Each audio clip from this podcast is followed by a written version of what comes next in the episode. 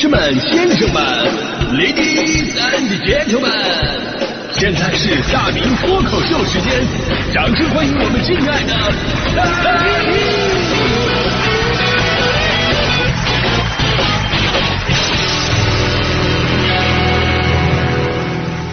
好，欢迎各位来到今天的大明脱口秀，我是大明啊。今天咱们说的话题呢是生活当中你的哪些行为习惯是被别人传染的？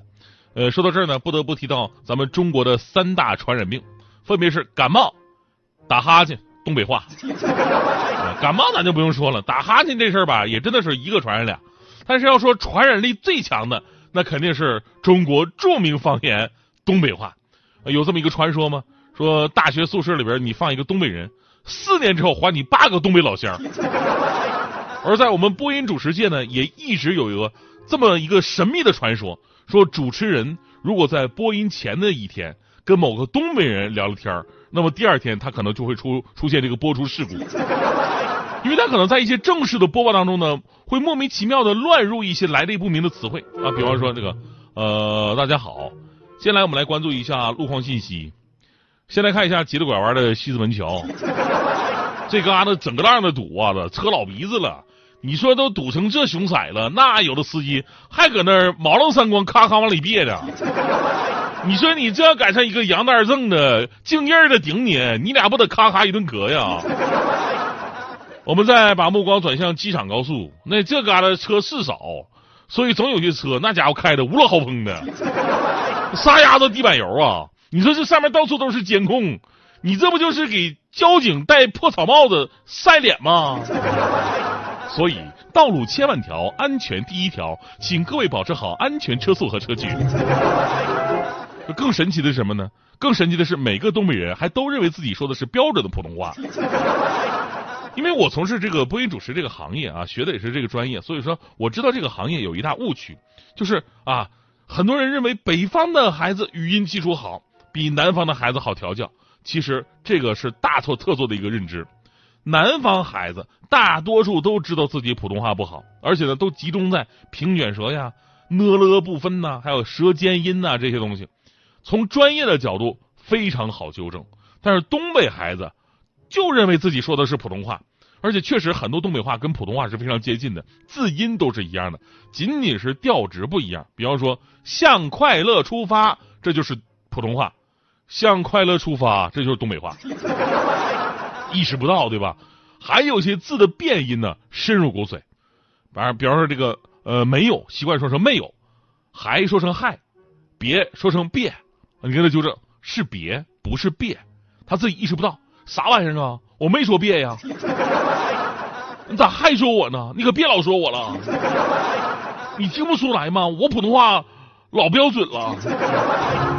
所以呢，接下来我特别想跟大家伙探讨一个问题，就是东北话的传染性为什么这么强？咱们说语言会传染，这个一点都不奇怪，因为人们在对话交流的时候，会不断根据对方的选词啊、用字啊、发音、语速等等语言习惯来调整自己的说话方式，从而呢让双方交流更加的顺畅，自己也更容易被别人接纳。在语言学上，我们称之为语言适应理论。但是呢，狭路相逢勇者胜，那为什么？被普被这个东北话带跑偏的人就特别的多，东北话究竟为什么这么魔性，容易上头？所以接下来我给大家伙做一些技术分析。首先，东北话呢符合人类行为学的一大特点，那就是懒。哎，懒在东北呢只有两种季节，一种是冬季，另外一种呢是大约在冬季。所以常年的气候条件造就了东北人慵懒随性的性格，这一点在东北话上就能体现得出来。当然，我们说了，这北京人说话也懒，北京人说话经常吃字，比方说把这个西红柿炒鸡蛋，经常说成西红柿炒鸡蛋啊，特好特好吃，说成好吃，不好吃说不好吃。啊、这种吃字嘛，起码还是在语言文字的发音范畴之内，而东北话则会把发音简化到更加的原始，比方说干什么呢？东北话一级简化是干啥呢？啊，其实这个跟普通话也没什么太大区别啊。但是更东北的就是二级简化，就是干哈呢？啊，这个就很东北了。那三级的简化就是最东北的一种发音了，连哈都简化成啊了，干哈呢？呃，这种语言呢，几乎已经贴近生物最简单的那种发音方式了。但你还听得懂。跟这个差不多，还有啊，就比方说这个好、对的、是的、可以这些发音复杂的字词，用东北话直接就可以说成嗯呢，嗯呢，你都不用张嘴，你看。而且东北人呢还会自我简化汉字发音。正常我们说声母是二十三个声母，东北人觉得不用那么麻烦，平卷舌能简化就简化，就简化成一种了。所以很多东北人他也是平卷舌不分，发音复杂的呢就找一个别的代替，比方说。这个英文 r 就是那个拼音怎么讲日啊日的那个音，你要是卷舌的话太麻烦了。人家的东东北人就给他换个声母，直接换成了或者一，所以在东北话当中扔东西我们就说成扔东西。猪肉啊猪肉，东北人啊东北人，很多地方呢甚至取消了元音 o，因为你发现。发 o 的这个音吧，你需要把这个嘴唇啊立起来，喔喔喔，发喔啊，需要更大的一个力度。它呃的发音就简单很多了。所以呢，东北经常用呃来代替喔。哎，比方说破经常被读成破，佛被读成佛。你是学什么专业的？我学播音的。就你这你还学播音的你你？所以呢。这种接近普通话，但是却懒到极致，而且简单直接的发音方式，相比于其他的方言呢，要更简单易学。哎，也就奠定了东北话传播的一个基础。另外呢，东北话传染力强的一大特点呢，就是它的这个词语实在太魔性了。就很多时候你根本就没有听说过对方这个词汇，但是你又根本不需要学习，你就能完全理解这个词汇是什么意思。而且更神奇的是，你还会觉得这个词儿简直比任何形容词形容的更到位，听起来很玄幻。解释起来很简单，比方说“杠杠的”，就很多南方朋友根本就不知道“杠杠的”到底是什么意思。但是，一说到咱们的关系“杠杠的”，立刻就能理解这里边坚不可摧的那股力量。我再举个例子啊，前不久很多大牌手机纷纷发布啊，就每年啊手机发布之后，这些人为了给手机颜色取名，真的煞费苦心，什么远峰蓝呐、午夜黑呀、流光紫、冰霜银，名字是挺好听，但说实话，你你你能记住哪一个？哪个你都记不住。而且说白了，不就是黑的、白的、蓝的、紫的这些色吗？整的那么复杂。你看东北话形容他们就简单很多了，而且让人印象深刻。啊，灰不拉几，紫不溜秋，雀黑瓦蓝煞白。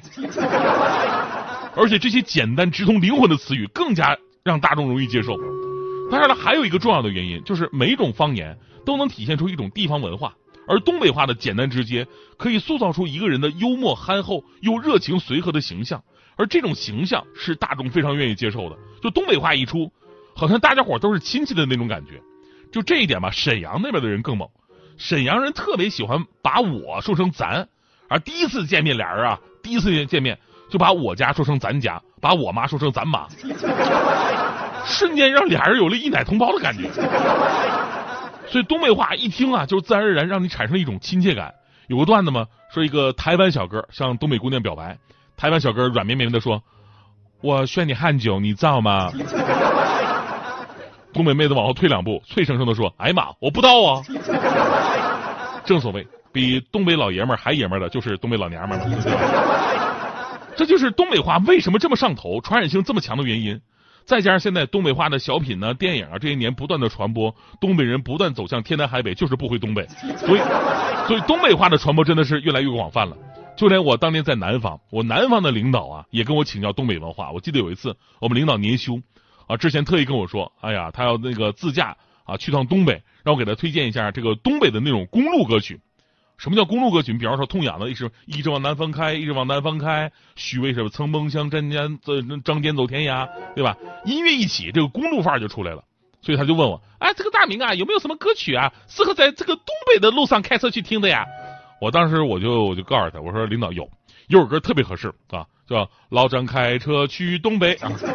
领导当时一听，哎呀，很合适啊，场景非常符合呀。呃，然后你继续唱。我说老张开车去东北撞了。那么要要要要不领导你你换首歌的。老张开车去东北撞了。肇事司机耍流氓，好了，多亏一个东北人送到医院缝五针。好了，老张请他吃顿饭，喝的少了他不干。他说，俺们在家都是东。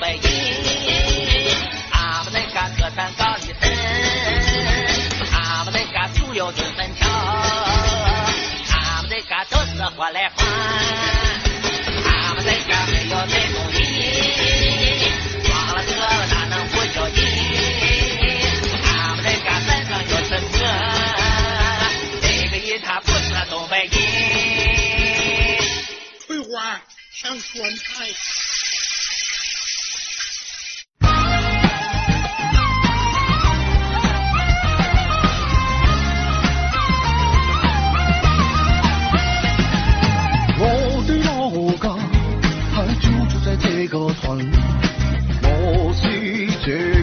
这个村里土生土长的人。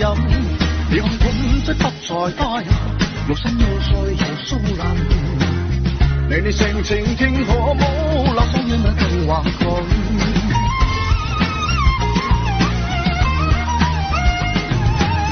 人在里面发生過許多許多的事，回想起那